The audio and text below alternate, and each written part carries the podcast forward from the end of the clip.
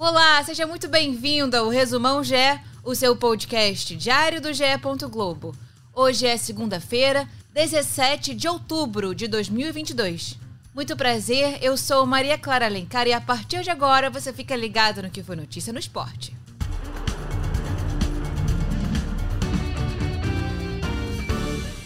Confusões generalizadas e invasões ao campo marcaram este domingo de jogos pelo Campeonato Brasileiro. O jogo entre Vasco e Esporte e Ceará e Cuiabá acabaram antes do tempo por conta de muito tumulto e falta de segurança nos estádios.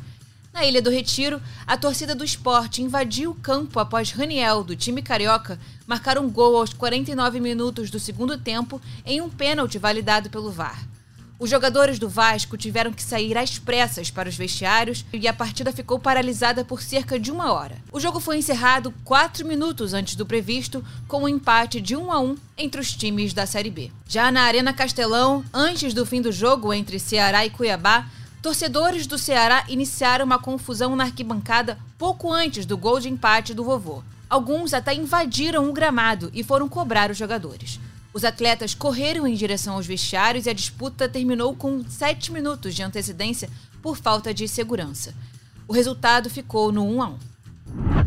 E teve clássico paulista. Palmeiras e São Paulo se enfrentaram na 32ª rodada do Campeonato Brasileiro, mas ficaram no empate por 0 a 0. O São Paulo sofreu com duas expulsões de Ferrarese e Beraldo, um em cada tempo. Já o Verdão perdeu a grande oportunidade de sair na frente depois de Caleri tocar a mão na bola e o VAR validar o pênalti. Mas o goleiro Felipe Alves pegou o chute cobrado por Gustavo Scarpa. Tudo igual no Allianz Parque. O Palmeiras segue na liderança em primeiro lugar com 68 pontos e o São Paulo subiu para a 11ª colocação, agora com 41. E o Fluminense voltou a subir para o G4 depois de vencer o Havaí por 3 a 0 na ressacada. Cano, Davi Braz e Martinelli marcaram para o tricolor. O time carioca quebrou o jejum de três disputas perdidas seguidas, enquanto o Havaí chega à quinta derrota consecutiva e segue como vice-lanterna do Campeonato Brasileiro. O Internacional está incansável na busca em chegar cada vez mais perto do Palmeiras. Isso porque o time de Mano Menezes venceu o Botafogo por 1 a 0 no Newton Santos e diminuiu a distância do líder em oito pontos. O Botafogo jogou melhor na primeira etapa, mas no segundo tempo, Mano acertou em colocar Brian Romero em campo, que marcou o gol da partida e o primeiro do atacante com a camisa do Inter. Ele comemorou demais. O Botafogo segue com 43 pontos e fica em décimo lugar na tabela, enquanto o Inter se mantém na vice-liderança do campeonato. Foi no finzinho, aos 47 minutos do segundo tempo, que o Atlético Paranaense marcou o gol da vitória contra o Coritiba.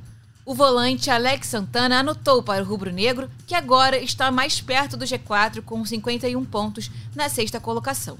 Já o Coxa segue sem vencer fora de casa e permanece em 15º lugar com 34 pontos. E o Atlético Goianiense e Juventude empataram por 1 a 1 no Alfredo Jacone e o resultado foi ruim para os dois times, que seguem na zona de rebaixamento.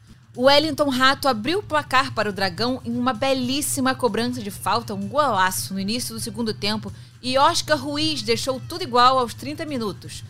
O Juventude está isolado na lanterna com 21 pontos. Pela Série B, Grêmio e Bahia dão mais um passo para o acesso depois de empatarem por 1 a 1 em Porto Alegre. O resultado manteve o time gaúcho na vice-liderança e o baiano na terceira colocação. No skate, a nossa fadinha segue voando.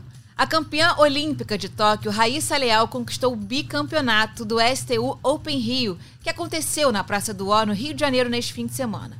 O segundo lugar ficou com a brasileira Pamela Rosa, que também teve uma atuação de gala na competição.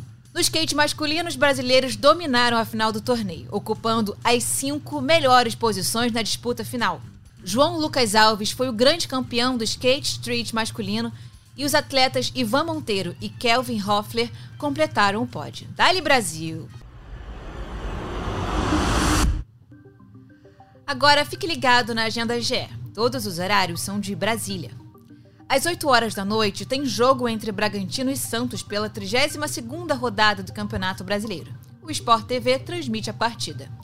No Sport TV 2 você pode acompanhar o final do Campeonato Brasileiro de Basquete de cadeira de rodas masculino às 10h30 da manhã. Também tem Copa do Mundo Feminina Sub-17 da FIFA. Brasil e Índia entram em disputa ao meio-dia e meia. Já às 6 horas da noite tem jogo de volta das quartas de final da Liga Nacional de Futsal. E às 8 horas da noite você pode assistir o Circuito Internacional de Basquete que acontece em Ipatinga, em Minas Gerais. E as meninas do Palmeiras e Dragonas se enfrentam na segunda rodada da Copa Comembol Libertadores Feminina. O jogo será transmitido ao vivo a partir das 7 horas da noite no Sport TV 3. Este foi o Resumão GE, podcast diário disponível no GE. Globo, no Globoplay, na sua plataforma de áudio preferida e também pela Alexa. É só pedir para a Alexa tocar o Resumão GE ge.globo podcasts, siga, assina, se inscreva e favorite. Assim, você também recebe uma notificação sempre que sair um episódio novo. O Resumão GE conta com a coordenação de Rafael Barros e gerência de André Amaral. Eu sou Maria Clara Alencar e me despeço por aqui. Voltamos na madrugada desta terça-feira. Um forte abraço e um excelente início de semana para você. Até mais!